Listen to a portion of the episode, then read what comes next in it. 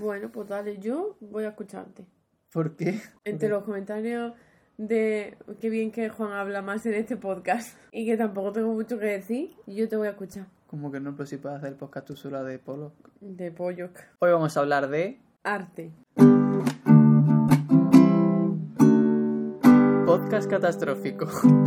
Hoy versión adulta. Sí, con caos y tarántula. Bueno, voy a leer los comentarios, pero ya no sé, vamos, que leer, claro, porque voy a leer los comentarios de Patreon primero. Vale. Y ya leo uno de una mecenas nueva. Vale. Se llama La Sofi. Seguro que no es una trapera. Parece muy guapa aquí en su foto en miniatura. No ligues con mecenas. Me dice, qué bueno, me viene de maravilla para un cafecito, a mí también, que hoy sí es café, hoy no es zumo extraño. Y escuchado charlar un ratito, me metí hace un ratito. Uy, tú estás con los ratitos que no puedes, a eso. Me metí hace un ratito en la comunidad de Patreon para dejarle mi pequeño granito de arena. Llevan varias horas acompañándome con sus podcasts, así que vengo a apoyarlo un ratito en su proyecto.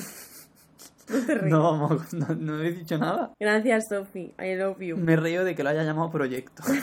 Antonio DBL dice, después de ver este podcast me siento capaz de ligarme a todo el que se me ponga por delante. Entonces no escuché el mismo podcast que yo escuché. Y ahora tengo uno que la verdad es que este lo cogí ni siquiera pensando en el podcast de hoy, lo cogí porque me hizo gracia. Son dos comentarios de YouTube. Vale. Uno es de Lisette Frozone Rodríguez.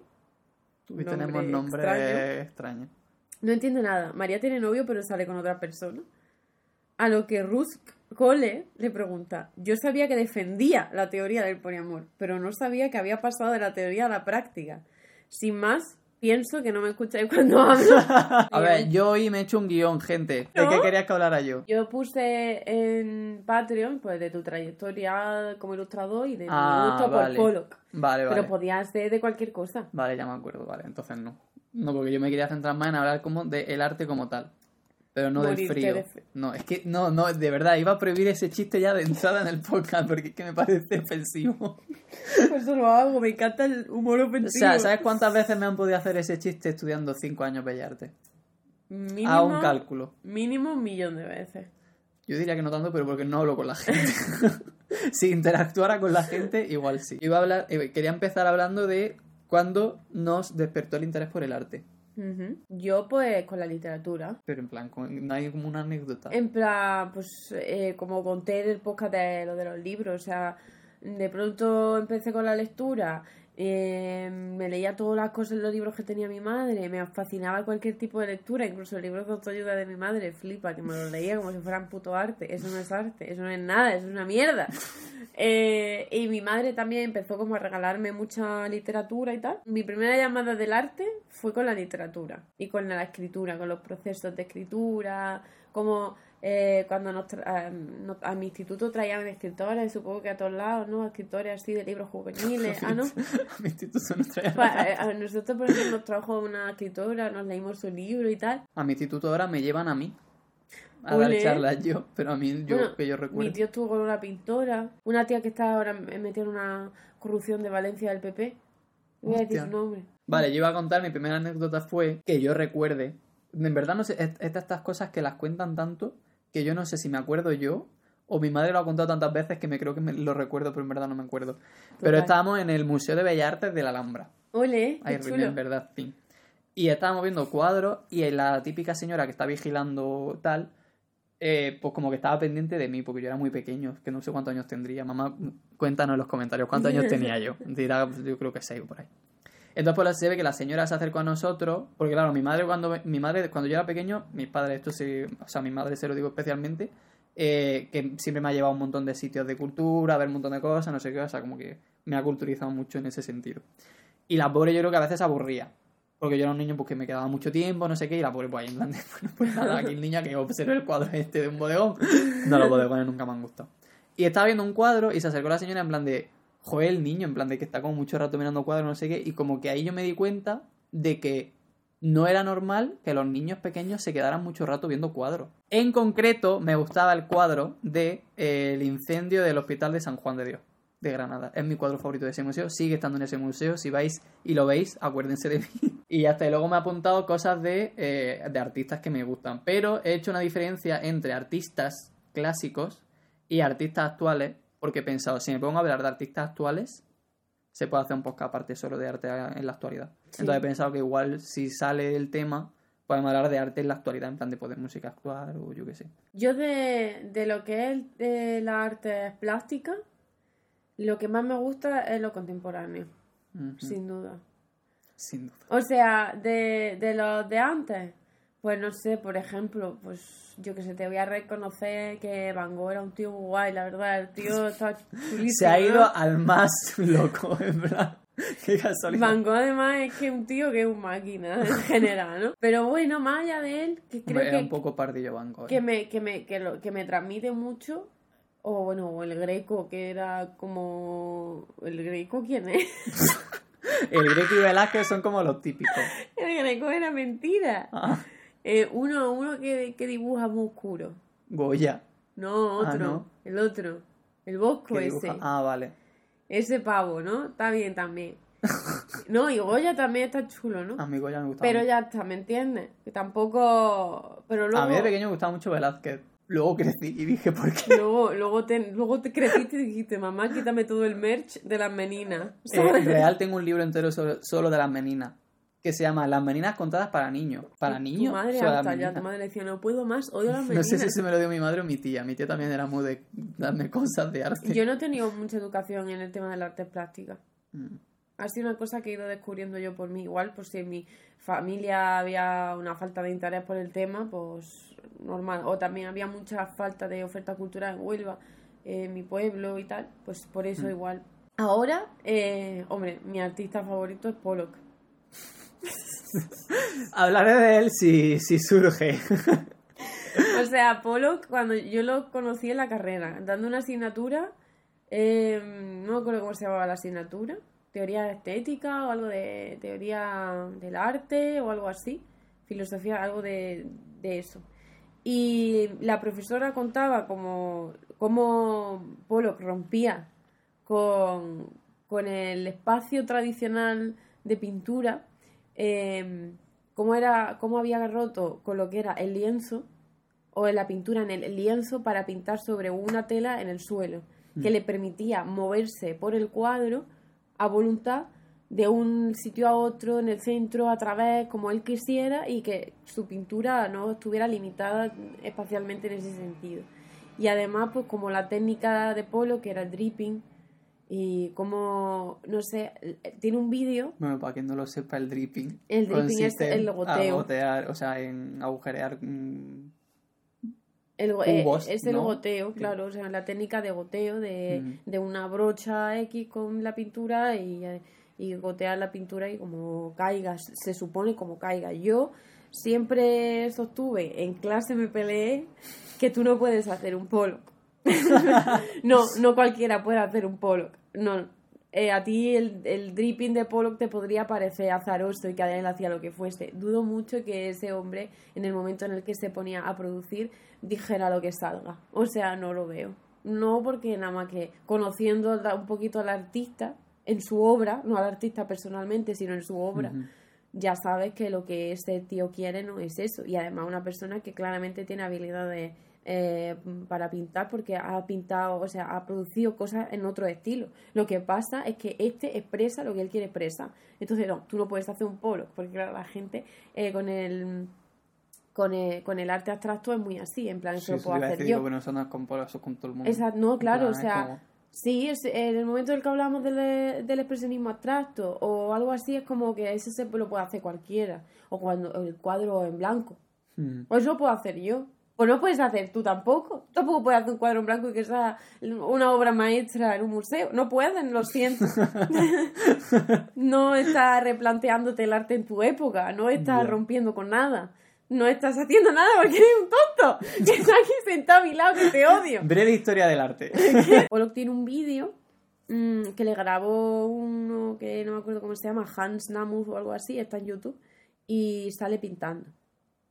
Y Creo sale, que lo he visto. Sale bastante guay. Primero pinta una cámara aquí, o sea, una cámara debajo de un cristal, y él pinta encima para que lo puedas ver desde tu perspectiva. También sale pintando, sale pues, to- to- pues, todo el tipo de material que tiene, que no es obvio que no es una persona que haga las cosas al azar o porque sí. Y eh, me gustó mucho como en el en el manual este de historia del arte súper famoso de un tío que empieza por G, no me acuerdo el nombre, no me acuerdo uno que es como súper famoso, salía hablando de que Pollock quería expresar con su pintura pues la ansiedad y la depresión y esos estados mentales que él sentía. Y bueno, no sé, me gusta mucho. Cualquier cosa de mis redes sociales que me queráis buscar, poner títulos de cuadros de Pollock y ahí estaré yo. Y poco más. Y Me hace mucha gracia que seas tan fan de Pollock. Es como un artista muy particular. Además, Además que sí, seas tan fan. A mí me ha pasado, de eso iba a hablar también, que no he tenido nunca un artista predilecto. O sea, he fluctuado un montón. Sobre todo durante la carrera, que era como que descubrí a alguien y era como, ¡Ah! esto es increíble. Entonces era como, ¡fum! A muerte con este artista. Y luego conocí a otro que también era increíble. Entonces, a muerte con otro. Entonces, como que nu- nunca he tenido como un artista así que diga, soy súper fan de este en concreto. a Como ver, que yo me ha dado. tengo hasta el, el Taschen de Pollock ahí. Nunca he visto un Pollock en persona, me gustaría mucho, creo que en el Tisenay. Y no fui porque no tenía dinero cuando fui a Madrid. Yo he visto a Pollock en el MoMA. Es que yo me acuerdo que estuve mirando via o sea, billetes para ir solo al MoMA.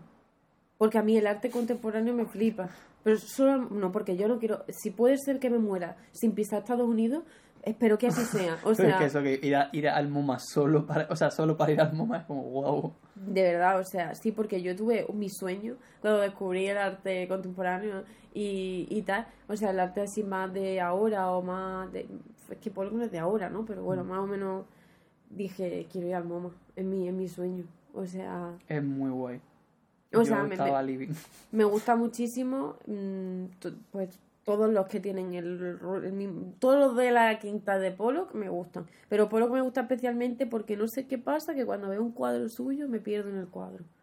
Y Que esa otra movida, en plan, que es como cuando te piden que expliques por qué te gusta tanto un cuadro o un artista, que te puedes poner técnico, pero en realidad es como con las personas, como por qué conectas más con una persona que con otra. ya, No se puede saber. O sea, yo conozco con algunos cuadros y artistas que no sabría explicar por qué conecto tanto.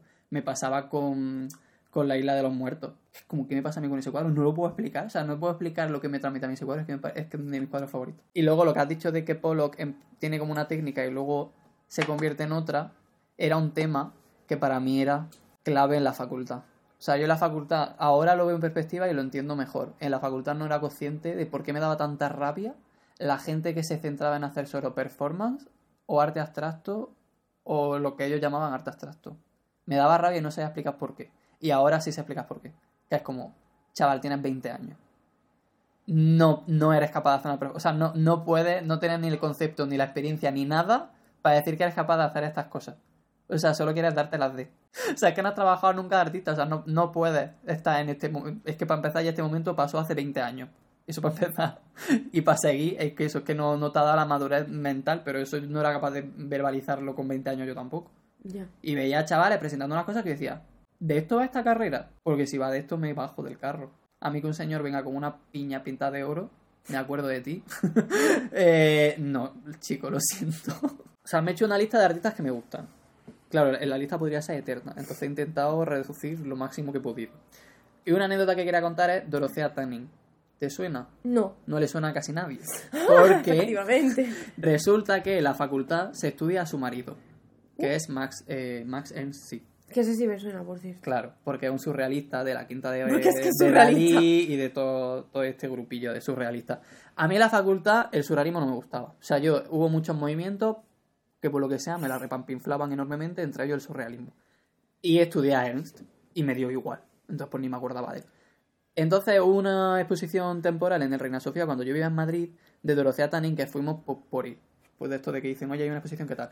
Fui, era una exposición surrealista, me flipó muchísimo porque la tía trabaja sobre todo con el símbolo de la puerta. Resulta que es la mujer de Ernst, que lo estudiamos en la facultad y a ella se la estudia como la mujer de Max.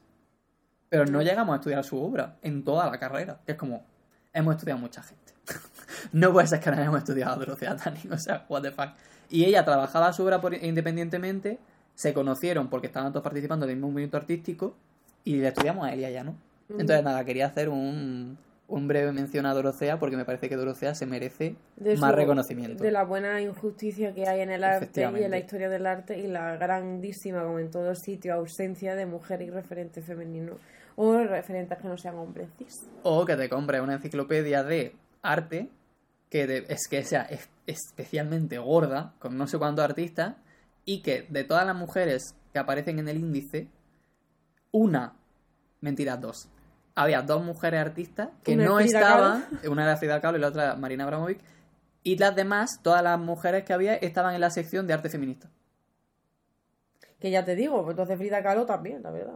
Pues ella estaba con Ella su estaba marido y los demás en, en la sección que les tocara. Ah, a pesar de que todo lo que de- hacía Frida. Tuve una obsesión de estos que me obsesionaban en la facultad con William Turner. William Turner. El de Pirata del Caribe, ¿no? sí, es- exactamente. El ese, hijo de. Miller Botas. No, uno que hacía como cuadros. Bueno, me obsesioné con William Turner. Me obsesioné con Escher. Porque yo tuve la crisis esta de he hecho, he hecho ciencia. Claro, si haces ciencia, ya no hay vuelta atrás. O sea, ya tienes que seguir la ciencia. Entonces yo me fui a arte.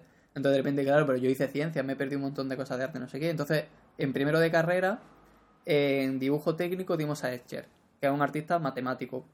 Yo no sé si esto es 100% verídico, pero la profesora decía que era matemático y que usaba las matemáticas para crear obras de arte y haces como su mosaico y su movida. Y a mí ese me parecía fascinante. De hecho, siempre me he pensado que me quiero hacer un tatuaje de una metamorfosis de Escher, pero bueno, para el futuro. Qué guay. Y dije, o sea, que se puede ser científico y además artista. Y a partir de Escher descubrí que había un montón de físicos y de gente que se dedica especialmente a arte científico y cosas así, que hubiera como un mundo entero que yo decía, o sea, que desconocía por completo. Me obsesioné con Magritte porque siempre me había parecido como el típico artista medio, no Mr. Wonderful, pero como de poesía visual. En plan de, en serio, Magritte. O sea, un señor sin cara. Venga, hombre. O un señor una manzana con un sombrero. Como que no, no terminaba yo. Pero porque siempre nos ponían la misma obra. Yo creo que siempre ponen de Magritte las peores. Como que tiene obras maravillosas y ponen siempre las más mierdas. Y entonces un día estaba viendo una exposición de estas colectivas en Madrid también. Es que en Madrid se hace un montón de cosas, en verdad. Puta ciudad. Sí. La odio y la quiero. y estaba ahí tan tranquilo. De esto te quedas por el museo y te vas cansando. Porque esto pasa. Que las primeras salas las ves con más atención y luego te vas cansando porque es imposible mantener la atención. Entonces yo ya me estaba cansando y llegamos a una de las últimas salas y estaba el cuadro, voy a decir el nombre, del castillo sobre el mar o algo así se llama. que Es un océano, una roca gigante y el castillo encima de la roca y la roca está flotando. Es enorme ese cuadro y me, lo, me pilló como súper desprevenido y dije, ¿esto de quién es? Y veo que era de Magritte y entonces ahí retomé mi obsesión con. Magritte. En plan dije, vale, pido disculpas por todas las cuñadas que he dicho sobre Magritte. Oye, ¿y lo del espacio del museo? Uf, Eso ya es más de teoría de, de filosofía del arte, ¿no? ¿por qué? Porque, bueno, para mí todo lo que sea la reflexión o el pensamiento sobre tal es filosofía. Mm, Y entonces esto de repensar el espacio en el que la obra se expone y, y cómo afecta a la, a la obra o al significado, eh, a, a- los receptores o al estatuto de arte, me parece filosófico. Claro, nosotros tuvimos una asignatura que era eh, exposición. Bueno, no sé, no sé cómo se llama, se llamaría más con más palabras. Pero consistía en cómo se expone la obra. Y era súper interesante porque era como. No trabajamos tanto el espacio, eran como. ¿qué- ¿A qué espacios puedes acceder tú como estudiante? Que tengas permiso para, para tal, porque teníamos que hacer exposiciones colectivas. Y ahora, con esos espacios que tienes limitados, cómo presentas las obras que ya tienes. En plan, o qué obras puedes hacer que se adapten a esos espacios y cómo se adaptan las obras a los espacios y cuál es la mejor forma de presentar una obra en ese espacio en particular. Y era súper curioso, porque cambiaba completamente. O sea, cambiaba la obra, cambiaba el espacio, según lo que intervenía, o sea, según la obra que estuviera interviniéndolo. Y cambiaba la percepción de la gente según entraba. O sea, era súper guay, en realidad. Y es que, o sea, me acuerdo que estudiamos cómo esa parte de la historia del arte en la que se democratizó el arte al exponerlo en espacios como los museos. Los museos suponen una democratización porque es mucho más fácil acceder al arte que si solo son colecciones privadas. Eh, pero a la vez, cómo surgió la controversia del arte y la baja cultura, la devaluación del arte Mm. y tal. Bueno, Ahí- yo de- ya digo que de- defiendo que el acceso al arte debería ser gratuito, que debería todo el mundo poder acceder, lo disfrute como lo disfrute, lo sienta como lo sienta, que no creo en el arte baja cultura, eso no empezar. Pero bueno, estaba ahí el debate. Hay un documental, creo que está en YouTube, que se llama La maldición de la Mona Lisa. Eh, me interesa mucho, principalmente porque el, el que hace el documental odia a Warhol. Y No habla voy a de... contar yo cómo empecé a amar a Warhol. Tú lo amas. que es un debate. Bueno, el, el documental este habla de cómo empieza a crecer, bueno, a nacer la burbuja del arte a raíz de que la gente iba a ver la Mona Lisa solo para decir que ha visto la Mona Lisa. Mira, mi experiencia viendo la Mona Lisa es como si hubiera visto a Lady Gaga. O sea, la- lo mismo. Mogollón de peña, mogollón de cámara, súper lejos, súper borroso, una cinta que los separa de los demás, un cristal, un no sé qué. Yo entiendo que es una obra para preservar y tal. Pero la experiencia fue... Nefasto. mm, No sentí nada. No Pero no es súper curioso, en plan, ¿cómo puede ser que ese sea uno de los primeros cuadros que la gente va a ver solo por ser ese cuadro? En plan, como el primer cuadro famoso a nivel mainstream. Mm.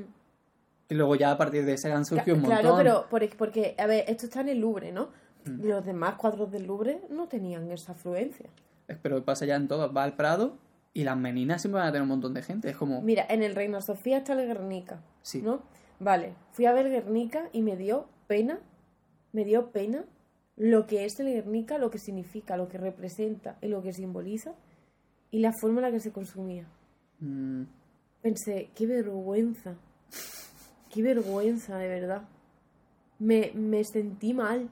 Lo, lo vi despojado de significado. Y no me gusta cuando veo algo despojado de significado, porque una cosa es el acceso, la democratización y tal. Y otra cosa es la forma en la que los guiris vienen a consumir una desgracia nacional representada en arte.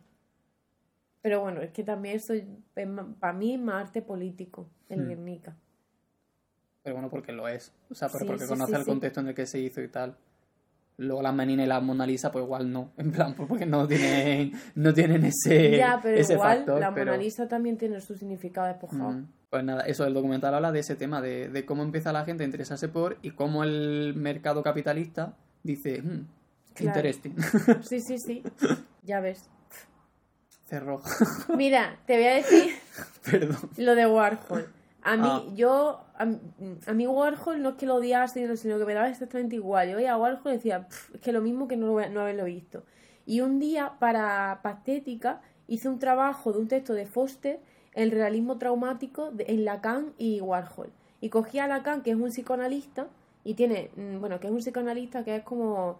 eh, Aquí está, está Freud primero, ¿no? En la historia luego viene Lacan a mejorar a Freud, a, de- a rebatir a Freud, a decirle a Freud que es lo que es, que es un mierda. Siendo Lacan también un mierda, pues joder, todos los psicoanalistas, pero bueno, mm, Lacan es un tío bastante interesante para leérselo, sin, mm, sin más que por interés y porque el tío está bastante guay.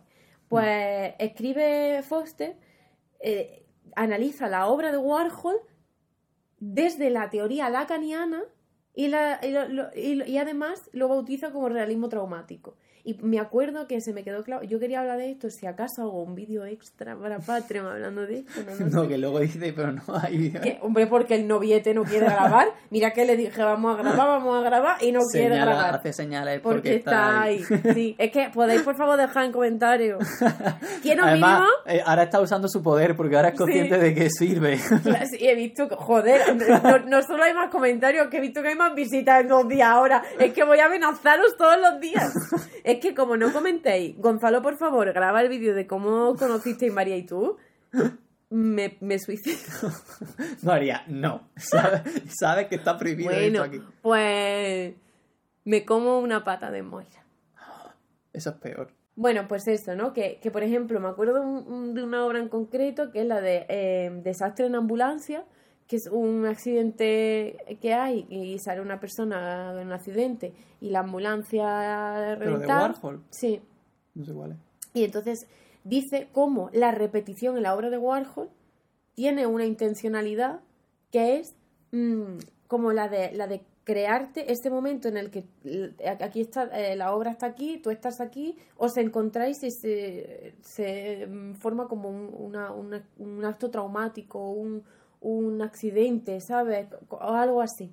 Y, y entonces vi la obra de Warhol con otro ojo, que a lo mejor Warhol, pues mira, el tío quería vender y quería hacer movidote y me parece genial, ¿sabes?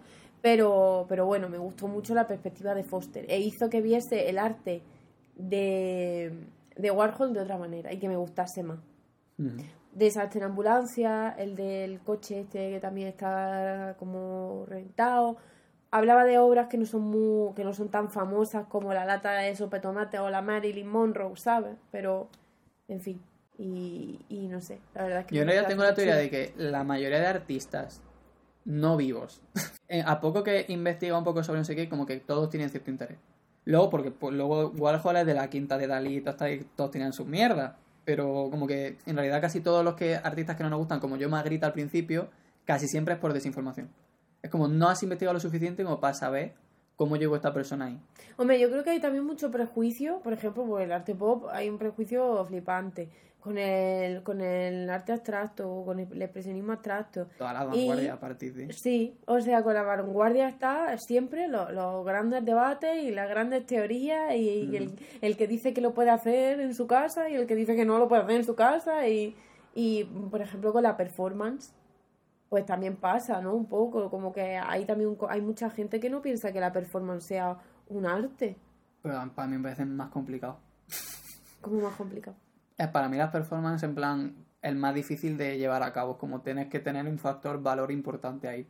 Luego hay muchas cosas curiosas, tipo de artistas, que a lo mejor no llegaban a ser performance, pero casi, de porque hacían obras que no querían que se pusieran a exponer o que, o que fuesen como cadáveres expuestos en tal sitio, entonces hacían como obras que fuesen siempre en movimiento. Había un artista que hacía como obras con metales que a poco que lo tocaba se movía un montón y se deformaba, otras que eran para que el espectador le interviniera, no sé qué, y toda esa gente murió y ahora su obra se expone estáticamente en obras de museo. Es como wow. Y eso un poco las performances, que yo cuando voy a obras de Marina o de gente así más performativa y veo vídeos, me pasa como a ti con el Guernica, que pienso, creo que el artista no querría que su obra se emitiera en vídeo. Ya, yo cuando he visto, por ejemplo, el vídeo de Marina eh, de la pistola, para mí no significa nada. Pero además como, pero es es que es toda una ahí. experiencia, claro, es como en un vídeo, hay un montón de artistas de estas que se ven los vídeos de las performances como, obviamente la gente no va a empatizar con esta performance, es que no tiene sentido. Mira, esto, Para que no lo esté viendo, se llama el arte como expiación. vale, pero en la portada, Ah, vale. Esto María es está enseñando una portada de mujeres. no, son personas... Son personas apoyadas eh, a la cabeza en un muro. Sí, mirando con telas negras encima y mirando... Pues mira, esta obra se llama mm, Temor y Temblor, como el libro de Kierkegaard. Y bueno, dice, en esta obra, figuras arrodilladas se mecen mecánicamente dándose golpes contra una pared, como presas del histerismo o en estado de trance. Bajo sus largas capas negras asoma ropa occidental indicativa de distintos estratos sociales, como alertando de que la suspensión absurda del raciocinio en forma de fe ciega no es patrimonio exclusivo de ningún dogma o religión. Total, una pasada, ¿me entiendes? Lo que pasa es que esto está guay también leerlo, así explicado, tal, pero ver esto tiene que ser, o sea, a mí esta obra, yo cuando lo leí, además, yo todo lo que viene aquí no hay casi imágenes, lo buscaba y me quedaba muerta. Cuando aquí descubrí a Ana Mendieta. Y Ana Mendieta es una artista que hacía, que tiene una obra muy famosa, que no me acuerdo cómo se llama, pero, pero consistía básicamente en hacer formas humanas en la tierra y a lo mejor ponerle flores alrededor, ponerle cosas alrededor, Vale. como nichos. Y ella murió tirándose, se suicidó tirándose de un, de un edificio muy alto y acabó como esa obra, clavada en el suelo. Y eso dicen que como muy, uh, ¿sabes? Que es casualidad, gente, casualidad. Pero, pero también por eso la obra tiene un poco más de interés. Wow. Pues bueno, David Wojnarowicz, o- yo lo recomiendo para que lo busquéis porque es increíble, pero increíble. No sé, bastante guay este libro, me gusta mucho porque se llama El arte como expiación de Ana Dell, eh, me fue muy difícil encontrar. me lo compré porque lo, me lo leí de la biblioteca de, de Filosofía y Letras y me lo pillé, me lo compré y me lo he leído varias veces porque me encanta. Es el tipo de arte que me gusta. Arte raro, oscurito y contemporáneo. Joder, pues luego me lo deja. Me ha Sí, recordado a los bueyes a que en la facultad una vez fuimos a ver una charla de una artista que no recuerdo el nombre y la señora intervenía espacio. Entonces intervenía espacio. Recuerdo en concreto una obra en la que ponía como tubos metálicos gigantescos en una playa. Entonces la cosa es que la señora estaba como orgullosa de que una de las principales puntos de mira de su obra era que intervenía espacios naturales y los destrozaba. O sea, como que había muchos ecologistas en contra de su obra porque consideraban que estaba destrozando espacios naturales y que eso ya le parecía pues que no había un artista bueno si no había como cierto polémica en tu obra, como que si tu obra no es polémica no eres suficientemente artista y yo en plan, o a lo mejor era una mierda de persona, igual había que revisarse eso. Totalmente. Sí, Entonces yo salí de aquella charla horrorizado, dije, se supone que vamos a hablar con el artista para entender mejor su obra y tal, y yo no siento que me haya sabido defender su obra con un buen argumento. O sea, salí de allí horrorizado, y mis compañeros igual. O sea, yo recuerdo aquella experiencia como un poco traumática, de decir, hay gente haciendo estas cosas, se les está criticando y ellos se ven con la potestad de decir, soy artista. No es, es como, tu crítica no hace más que crecerme. ¿Qué, Qué dices? La verdad es que me parece mm, una cosa de no tener la suficiente capacidad o no tener la suficiente habilidad, habilidad para hacer arte bueno y tener que hacer eso. Porque no todo el arte tiene mm, que, que nos gusta o que te hace sentir algo es porque es polémico. Es que no todo el arte es polémico, esa es otra. Exactamente. En fin, me recordaba también a otro señor, es que tío, qué, ra- qué rabia no acordarme nunca de los nombres, pero tenía una obra, en plan, en los 70 o así, que intervenía gallinas. Porque era un señor que trabaja, esto lo vi también en Madrid, con caca de, de aves en general. Entonces tenía obras enteras de o lo que cagaban sus pájaros en el suelo y lo sacaba, o de la calle, lo que sea. Y una en concreto, la gallina la metía en el museo. Y entonces, como que tal. Entonces, en los 90, esa obra se criticó un montón.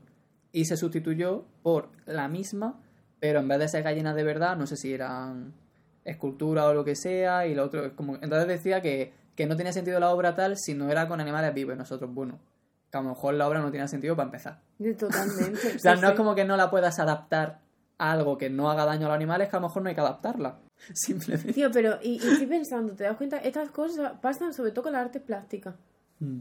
Parece que la arte plástica necesita esto, porque por ejemplo en música, en música no hay tanta movida, tanta controversia, nadie usa un hueso humano para tocar un violín, ¿sabes? Porque hay que ser polémico. Ahora lo ¿sabes? estás diciendo, alguien llegará. Alguien O vendrá. sea, con la música yo creo que hay otras polémicas en plan de pues qué es música y qué no. Ah, Que ya, también ya. está con si el autotune es Eso música es la si y la baja lofi no sé cultura. qué. Eso es sí. siempre la misma diferencia entre el arte y la baja cultura. A- so- El reggaetón viene de determinada parte del mundo, mm, predominantemente, además, mm, que sufre un racismo bestial y se considera algo menos valioso, tal, y por eso piensas que no es música y no sé qué, olvidándote de las influencias que tenga también de otras culturas que para ti también son menos, porque aquí lo que prima es eh, Wagner. Vamos a ver, amigo mío. En concreto. Que a ti te puede gustar Wagner y ser Nietzsche y dedicarle tu tesis doctoral, pero mm, yo qué sé. Es que ¿sabes? me estaba acordando de, de esto de la- también de la música porque, claro, hemos hablado de eso, mucho de la arte plástica, porque al final cuando se habla de arte siempre se va a eso. plástica. Sí, pero mm, yo quería decir, por ejemplo, dos cosas que a mí me parecen muy guay. Una es de Siguros, que es un grupo islandés muy chulo. Se escribe Sigur Ros, ¿vale? Y, eh, y John C, que es el, el- como el integrante más mm, pri- principal, más conocido tal, toca la guitarra con un esto de, de violín, Mm, con un hueso de, de persona. y suena muy diferente, muy bonito, un sonido bastante eh, mágico. Y no solo eso, sino que se inventó un idioma para sus canciones. Es Tolkien. No, no, Pero Tolkien se inventó un idioma. Co- No, que se inventó un idioma. ah, Bueno, el idioma se llama Vonlenska Ah. y viene de Von, de que es esperanza en islandés. El idioma de la esperanza se llama. Dios mío, qué intenso. El- el- no, lo que creo que de verdad que este hombre mm, te puede parecer intenso. Luego lo ves, lo escuchas en el y te das cuenta de que simplemente es una persona con una sensibilidad extrema, una persona muy frágil. Es una persona que da pena, ¿sabes? Como el cantante de la dispute. Gente que quiere abrazar porque se va a morir en cualquier momento Vale, de vale. Pues este lo que Hostia. hace es emitir sonido, pues, mezclando sobre todo pues, eh, pues, los sonidos de, de su idioma, tal y cual, para que la persona que lo escuche mm, sepa que el significado de la letra es lo que quiera que signifique, ¿sabes? Y que tú pues, le puedas traducir o significar, eh, darle el significado que quieras. Y luego está Guadalupe Plata, que es un grupo mm, de Andalucía, que ya antes tenían un bajista, que el bajo se lo había construido él. Y no era un bajo como el que conocemos, sino que era como un... La base era como un eh, cilindro, no sé, una cosa como, como con la forma lo, de un que, lo que platillo. está haciendo no es un cilindro. Un como si fuera un cuenquecito, ¿vale? Eh, de un material así como metálico luego un palo, una cuerda, arriba atado con no sé cuánto y sonaba eso. Eso que tenéis que verlo en eh, algún vídeo que tiene en directo porque eso es un sonido que no es de que no es normal o sea no es lo que tú sueles escuchar y eso me encanta esas cosas que se hacen en la música me flipan Ah, entonces además te he dicho dos estilos completamente diferentes porque el de Sigur y el de Guadalupe Plata están años luz el Te uno del a otro. quedar sin contenido para el podcast de música. Ostras, es verdad, la cosa de música. Bueno, yo lo dejo ahí. Me gustan mucho también los grupos musicales que hacen performance en los, en los conciertos, porque, a ver, una cosa es la performance que se, que se arma Lady Gaga cuando hace un concierto, ¿vale? Pero luego, por ejemplo, está el Altar del Holocausto, que es un grupo que, mm, del norte de España que tiene una temática religiosa en la que a ti no te queda claro, ¿vale? Es que me parecen artistazos. Esta, esta gente es increíble. No solo su música es preciosa, sino que tienen una historia. Y es que esta gente aparentemente tiene eso, es absolutamente católico, pero tú no sabes si es en serio o no. No te queda claro. Ellos además tampoco te lo dejan claro. Y te responden de forma que a veces piensas que sí, a veces piensas que no. Y siempre tocan vestidos de nazareno, el batería con una corona de espinas, los demás, en fin. Y, y siempre se ponen, el, entran al concierto como una procesión, tienen un montón de cruces, un montón de cosas, uno se pone con la Biblia. De hecho, es que si lo piensas es muy blasfemo esto. Lo que pasa es que luego parece que realmente ellos profesan la fe cristiana, ¿sabes? Todas sus canciones tienen títulos de, que tienen que ver con la Biblia y a y como es solo instrumental, no hay voz, a veces hay mm, grabaciones de, de vers- versos de la Biblia. Y, y es genial verlo en concierto. Bueno, misas. Bueno, ¿cómo lo llaman ellos? No son misas, son homilías. Y es, increíble verlo en concierto. Porque es una, es un- una performance sin nada, pero que, que te llega, que flipa. Yo he ido a un concierto de ellos y de verdad que Hola. son la caña. Es que es como, creo que el altar del holocausto tal, forma parte de ese underground español que hay de música que no se conoce mucho, pero que hace cosas flamita. No, por favor. Me niego a integrar estas palabras en nuestro vocabulario. No sé, ¿qué tienes más apuntado que no has dicho? Pues me ha apuntado porque iba, quería hablar de la vanguardia no sé qué, pero es que en verdad me parece un poco rollo. ¿Por qué? Si la vanguardia mola mucho. Sí, pero ahora, ¿de cuál habla? Del minimalismo. Tengo apuntado minimalismo, street art y expresionismo alemán porque son mis tres vanguardias favoritas. El street art. Uf, el street art. También me dio una pequeña obsesión con el street art en su momento. Hablando de street art, ¿sabes? Porque nosotros entrevistamos al niño de las pinturas. Aquí donde nos ve, a los más pardillos. Que un estúpido. Pues él nos estuvo contando que eh, justo estaba cabreado porque él, la habían, o sea, como que la policía le había estado buscando, o sea, bueno, ha tenido varios momentos, enfrentamientos con policial. Y resulta que el Ayuntamiento de Granada tiene un... es que no sé si esto es verdad o no mentí en plan duramente porque no, lo, no chequé si era cierto. Sí. Pero nos dijo que el Ayuntamiento había organizado guías turísticas por sus graffiti.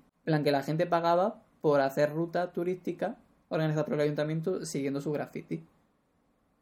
Si era, supongo que no llegó a nada, porque yo nunca he escuchado nada que tenga que ver con eso. Yo tampoco, pero, Pero, digo, a lo si él mejor- lo dice, no lo sé. También como es una persona que todo el que lo haya conocido, aunque sea un poquito, sabe que es un poco especial y que es un poquito tal. A mí no me pareció ¿Con tan... ustedes fue majo? Estaba muy fumado. Pero a mí es que majo. de la pintura me parece que hace cosas preciosas, pero no me cae bien como persona. A mí me pareció majo. Pero ya ves tú que hablamos con él pues 20 minutos. O no sé cuánto Hombre, a mí me hablando. parece, de verdad, que España tiene un problema. Creo. ¿Ah, sí? ¿En, en psicología? No, fue... No fue en filosofía, ¿dónde fue?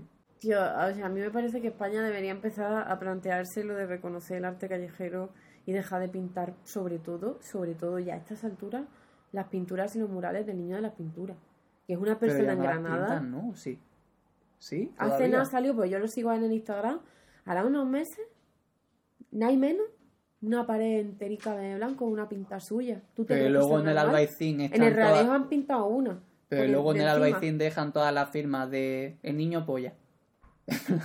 Bueno, tam- ya. Bueno, en el albaicín. El albaicín está lleno de pintas. Yo cuando empecé a estudiar grafitero, que por cierto hay un montón de grafiteros súper famosos a nivel mundial, andaluces. Hay uno de... Es que no me acuerdo los nombres de nadie, pero sí lo peor. Pero había uno de, Jaén, que es súper famoso y tal. En fin, bueno, que yo decía, orgullo andaluz. Y así conocí a JR, que también era una de mis artistas que además a ti te gustaría JR, porque se dedicaba a, ir a pueblos, ciudades así en plan de... Pues que fuesen como más rollo chabola y movidas así en plan de gente que no tiene acceso a la cultura por X y o bien llevaba la cultura al sitio y hacía como graffiti enorme en sus tejados, no sé qué, como imágenes de... o pintaba en los pueblos en plan... De hecho había como... tenía una historia que era de dos pueblos que estaban como enfrentados y hacía retratos de ellos en el pueblo del otro o algo así. O eso mismo, en plan cogía a esa gente y los retrataba en grande, en graffiti en, en sus calles y no sé qué, como fotos de, de los puentes con pintura suya, no sé qué, y está súper guay. Pasa que no lo considero tan grafitero porque trabaja con... O sea, no tiene el factor que yo le pido a un grafitero es que tiene que trabajar mm, de esto de que tiene que ser como una obra rápida y que no te puedan pillar. O sea, si lo haces con la seguridad de puedo echar aquí una semana pintando un retrato de puta madre porque tengo permiso, me parece guay, pero creo que pierde un factor. Hombre, ya eso sería como el muralismo, ¿no? Como Claro. de Diego Rivera y todo esto, ¿no? De que, que en México así, sí se respeta. O sea, que en México se respeta, se pide y se financia. O por lo menos se financiaba. Claro, pues JR aquí- más muralista. Claro, aquí eh, no se hace. Pero hacía Aquí es raro, ahora se está haciendo más. Porque yo creo que ahora se está dando más valor al arte urbano. Sobre todo ahora hay mogollón de movimientos de las pintadas. O sea, una cosa es un graffiti, Mm. una, algo así que muy elaborado, y otra cosa una pintada. Una pintada es lo feo. O sea, el arte también puede ser arte feo, y lo feo en el arte también es algo interesante, ¿no? Y en la- una pintada que ponga, Toñi, te quiero, te camelo. Y la eso es... que hay. Estuvimos en, en el Carmen de los Mártires y estaba traducido. Claro, es la primera vez que me fijé en las pintadas porque era la primera vez que las traducía al inglés para que James supiera lo que ponía. Y había algunas que me hacían muchísima gracia. Hombre, hay una llegando al Carmen de los Mártires, creo que hay que pone púdrete conmigo o algo así, en una ventanita de estas que hay. Y esa me encanta, Mm. me flipa. O sea, a mí me. Yo allá donde voy veo una pintada guay, le hago fotos. Me Es verdad, encantan María las tiene una, pintadas. Tengo. un catálogo entero de pintadas. Sí, hay una chica que se que en Instagram se llama Antropóloga en las calles, que la chavala es antropóloga y se dedica a analizar lo que representa las pintadas y lo que Mm. significan y el valor que tienen y tal a nivel cultural. Y, y me encanta, o sea, de verdad me encanta. Fui a una conferencia suya, es una tía genial, se ha dedicado durante años. Ella fue la que decía que esto es lo feo, ¿sabe? Que este arte se podía considerar arte feo. Y por ejemplo, lo- las, las pollas, los mm, coños pintados por ahí, como, no sé, como el significado, el valor que tienen y tal. A mí una cosa que me, que, que me molesta es que hay un colegio en el Zaidín Vale, bueno, luego lo cortamos. hay un colegio en el Zaidín que tiene como una pared enorme en una calle que es solo peatonal y estaba totalmente llena de pintadas. Había una que era mi favorita, Juan, que era Viva la clase de tecnología. Esa era, te lo juro, mi pintada favorita de, de, de todo, de todo el muro. Y este verano lo han pintado. Y me pone muy triste que ahora las hayan vuelto a pintar, que te digo yo, ya te digo yo, que esas pintadas son de los niños del colegio. Porque si en todo el verano nadie ha pintado nada, y ahora, ahora está pintado cuando empezó el cole, me parece que son los críos los que los pintan. Pues solo hay pitos. Y es como, tío, ok, un par de pitos que no falten nunca, tradición. Pero vamos a pintar algo más. Hay una pintada muy chula, muy bonita, que le quería hacer una foto, pero está mal escrita y esto me dado un poquito de coraje. Se equivocaría escribiendo. Bueno, Eh, eso también tiene su... Sí, sí, pero me, me da un poco de coraje. Como, Como tío, la gente que se tatúa mal. Tampoco era una frase tan larga. Hay un corazón también ahí como medio pintado que pone te quiere, no sé Hay qué. una frase muy Mr. Wonderful. No me acuerdo cuál. Pero siempre que la leo me da rabia. Esa, pero esa sería de antes, ¿no? De antes de pintarlo. Yo creo que sí. No lo sé. Es que hace mucho que ya cuando me fijo. Era el capítulo en el que mi corazón decidió escribir algo así. Sí. Esa, esa a mí tampoco me gustaba. Por Cartuja hay algunas pintadas antipsiquiatría. No sé quién habrá podido ser. Eh, y no sé, como. Y están pintadas algo muy guay. Eh, que casi Lo de las plantillas, yo sé que a ti te da rabia, pero me parece que el movimiento este lo empezó Banksy. No sé si antes No, de- no me da rabia, Banksy. No sé si había alguien antes de, pero me suena. Es que hay muchas cosas. Yo tengo como facts en la cabeza que me han dado, pero nunca he checado si son ciertos. Total. Y yo me acuerdo que nos dijeron, Banksy comenzó porque quería como hacer la crítica rápido, no sé cuánto, en, como en poder repetir en tal sitio y empezó a imprimirse plantilla y a raíz de eso como que otros empezaron De a imitar papel, esa técnica. tal. Gente, eso Pero es claro, papel no de sé- acetato, por si queréis comprarlo. Yo no sé si es cierto, digo, ¿será de verdad Banksy el primero que empezó a hacer plantillas? Porque no me parece que Banksy sea tan antiguo. Yo creo que No tuvo sé. que haber alguien antes de, pero bueno, nos dijeron en la facultad. Además, recuerda a la profesora, ¿eh? Si ves mentira, te culparé a ti. pero es verdad que no lo he contrastado, la verdad. Esa es la única verdad. Otra persona de la que eh, quería hablar en plan cuando Dorothy, pero claro, es que me hago el guion, pero luego no lo sigo. Cuando habla de Dorothea, nos hablaban también de Hilda af Klint, que es una señora que hacía eh, el arte este surrealista tipo Kandinsky. De hecho, siempre la comparan con Kandinsky. Si buscas mujer Kandinsky, te sale ella. No. Kandinsky es muy chulo, por cierto. Pues él, es como que él se autoproclamaba como el, el precursor de ese movimiento. Y era cierto, o sea, hasta, hasta ese momento nadie había hecho obras de ese estilo. Pero resulta, sorpresa, que como 10 ach- años antes había una señora que había hecho cuadros así. En plan, que se reunía con su amiga y pintaba, o sea, se drogaban, pintaba así rollo lo que transmitía la música, no sé qué tal. Y la señora le decía a los hijos que guardara sus cuadros y su obra durante no sé cuántos años. Porque decía, pues esto es lo típico que se cuenta que yo tampoco sé si esto es verdad o no. Pero como que decían, tenéis que guardarlo porque estoy adelantada a mi tiempo y nadie va a entender esta obra, no sé qué. Y a los 10 años sa- salió Kandinsky y hacía lo mismo. Entonces ya, pues él se hizo famoso, obviamente, y luego salen los niños en plan de, oye, nuestra madre hacía esto hace 10 años. Y está curioso cuanto menos, en plan de, oye, mira, hubo una señora que se le ocurrió este tipo de arte que hasta entonces no se le había ocurrido a nadie, y luego a él se le ocurrió también que no se conocían ni nada, pero pasó así. Tío, otra cosa que a mí me parece arte es el maquillaje. Oh, Y creo que no está valorado como arte. O sea, no lo siento así. O sea, es que gente, o sea, lo de- la habilidad para maquillarse, eso es una cosa, eso es una técnica, con pinceles de diferentes tipos, no sé qué, o sea, hay técnica detrás, ¿sabes? Y la forma en la que mueves los pinceles, la forma en la que usas la cantidad de producto y no sé qué, y todo para hacértelo en la cara y lo que te, ¿sabes? Pero claro, las mujeres están mucho más guapas sin maquillaje.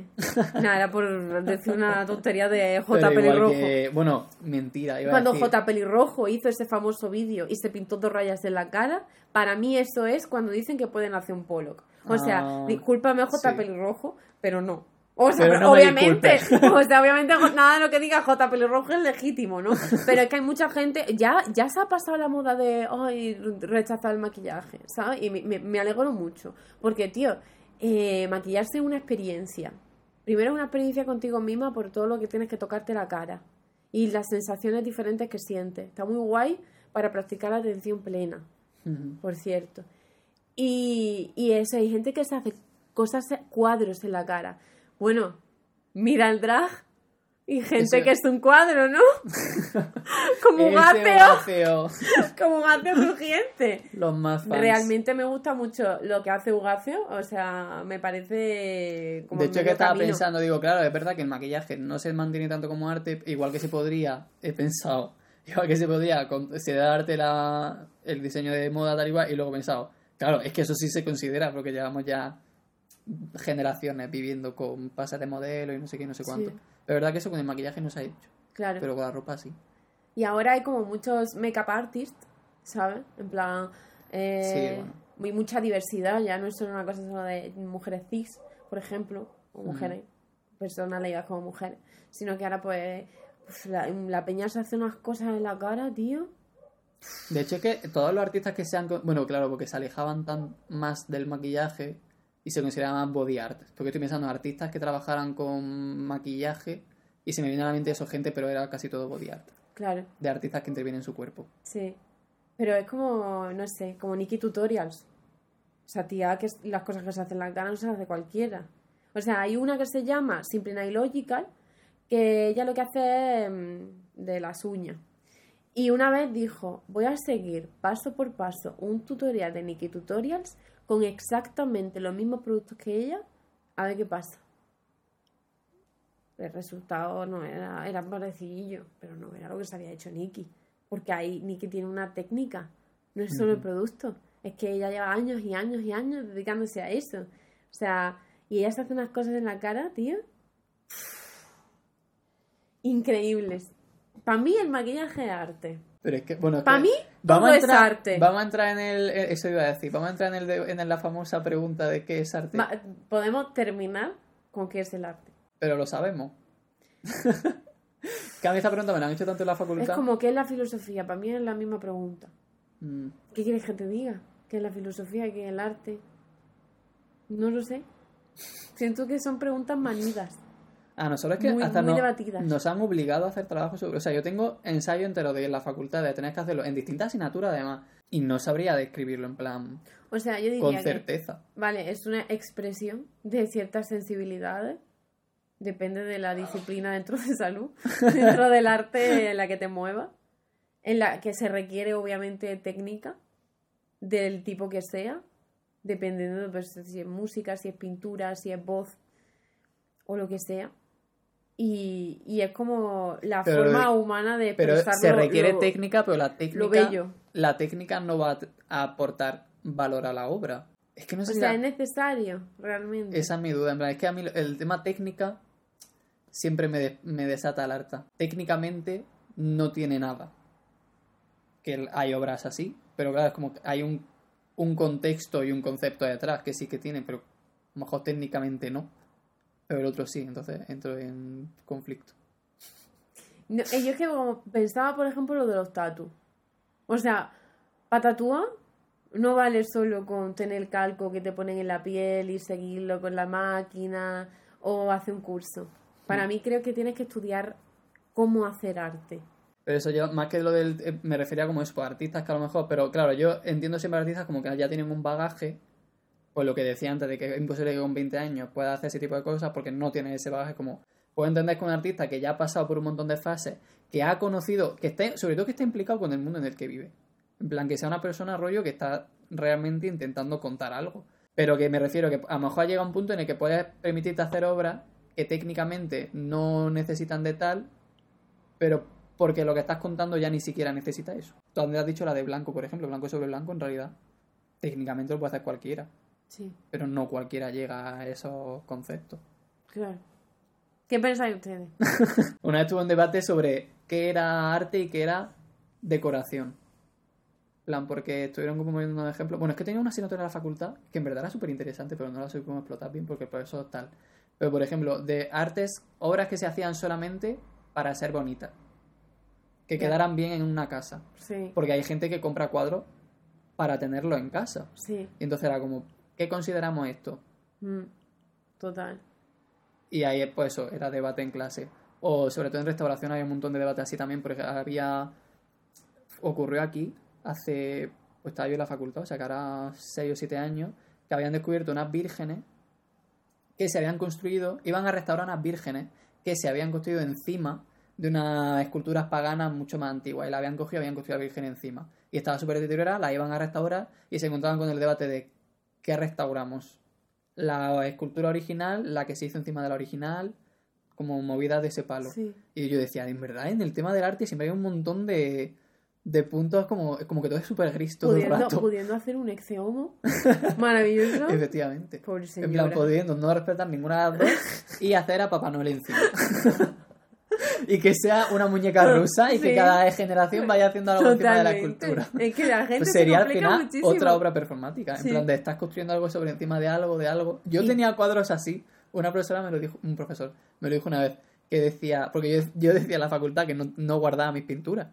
Porque decían, guardad vuestras obras de estudiantes no sé qué, aunque tengáis mucho material no sé qué. Y yo pintaba encima de mis cuadros. O sea, tengo muchos cuadros pintados encima de otros cuadros. Primero, porque podías o hacer el lienzo tú, lo cual implicaba imprimir el cuadro, hacer la estructura y toda la movida que a mí se me daba la pereza que me moría, que hice cuatro lienzos en toda la carrera, o comprar lo que era caro o no quería comprar ningún lienzo. Entonces lo que hacía era que cuando tenían que ser sobre lienzos, pintaba sobre lienzos que no me gustaban. Me decían el profesor, bueno, en realidad también puede ser interesante que estés pintando, como que tu proceso de aprendizaje esté tapando lo anterior que vayas haciendo. Aunque otros te van a decir que no, que estaría bonito ver el proceso, pero bueno, puedes raspar y ver el proceso. Claro. Y yo, nadie va a ver estos lienzos, te lo puedo prometer. Y tú, cuando salgas de aquí, lo tiro a la basura. Te lo vas a encontrar y ya tú hagas lo que quieras con él. Tiene mis padres dos lienzos enormes en el salón. Qué y es como, no puedo más con esos lienzos. A mí me gustan Son tan mucho. feos. A mí me gustan. Son feísimos. Es que el claro ejemplo de persona que no tiene ni puta idea de pintar. ¿Ves? Yo, por ejemplo, uno de los lienzos intenta ser expresionista. Bueno, impresionista, porque era más de mancha. Intenta, porque lo hice con una espátula, en plan de yo dándome la tartita, en plan de no voy a hacer pincel, voy a hacer estatua y voy a arrastrar la pintura. Juan, escúchame, no has aprendido a pintar. Pobrecito. Está usando esta Juan técnica, chiquito. claro, está usando esta técnica como excusa para justificar que en realidad lo que no quieres es aprender a pintar. Es y que luego a mí ya- me decías que no te gustaba nada. No, pintura. odio pintar, odio pintar. A día de hoy también lo sigo odiando. Era de no, no. Que ya he superado eso. Yo ya he superado el, el óleo Yo realista. estoy muy adelante del tiempo, señor. Yo quiero ser. Velázquez. Yo quiero mi mansión ya. Y tener, tener un montón de, de encargos y hacerlo en la noche de antes. Sí, sí, eso es lo que quiero. Irene me dijo que, que eso lo hacía Velázquez. Otra cosa que no he contrastado. Otra cosa que dices tú y Velázquez te va a meter En plan que se tiraba meses sin trabajar y lo hacía el, el día de antes. Eso, eso Velázquez te va a meter una denuncia que nos van a cerrar el podcast. Que no Velázquez me quiere. Si yo era súper fan de pequeño, tengo todos sus libros. que me lo firme. no Dime tengo ni uno dime firmado. tres canciones de Velázquez. Venga. Pues hasta aquí ha sido intensita, ¿no? ¿O qué? Ha sido serio. Mm, Raro en nosotros. es verdad. Pero bueno, es que el arte es una cosa súper seria. Es Todo el mundo sabe una cosa de élite. Hombre, ya no se tocaba. puede hablar así. no, de- es que yo creo que ya tocaba un Sí. podcast Llevamos que no fuera de pingoneo, tío. Vaya aquí contando nuestra vida personal, nuestras movidas. Está chulo, tío, te quejarás. No. Al final, ve, no me he hecho guion, pero con lo que tú has dicho, he dicho yo cosas. ¡Pum! Y al final yo la mitad de las cosas que me he apuntado no la he dicho porque no sabía por dónde pero meterla. estarán en el guion. Eso sí. En el guion Vale, sí yo pondré en el guion las cosas que más me gustan de, de este libro del arte como expiación. Ya saben que para acceder a ese tipo de contenido, patreon.com barra podcast catastrófico. Y quiero ver los comentarios de María el vídeo sobre el realismo traumático. ya sabéis, tenéis que cumplir las amenazas de María. Que si no me como una pata de la muina. Oja. ñam ñam. Eh, bueno, para la gente que esté en YouTube se viene la sección de Moire. Para la gente que esté en Spotify, muchas gracias por escucharnos. Y nos Sí. vemos dentro de dos semanas. Estamos en todos lados. donde tú quieras. Spotify, YouTube, Albert Podcast, bla, bla, no sé ya pronunciar. Estamos en un montón de sitios. Adiós.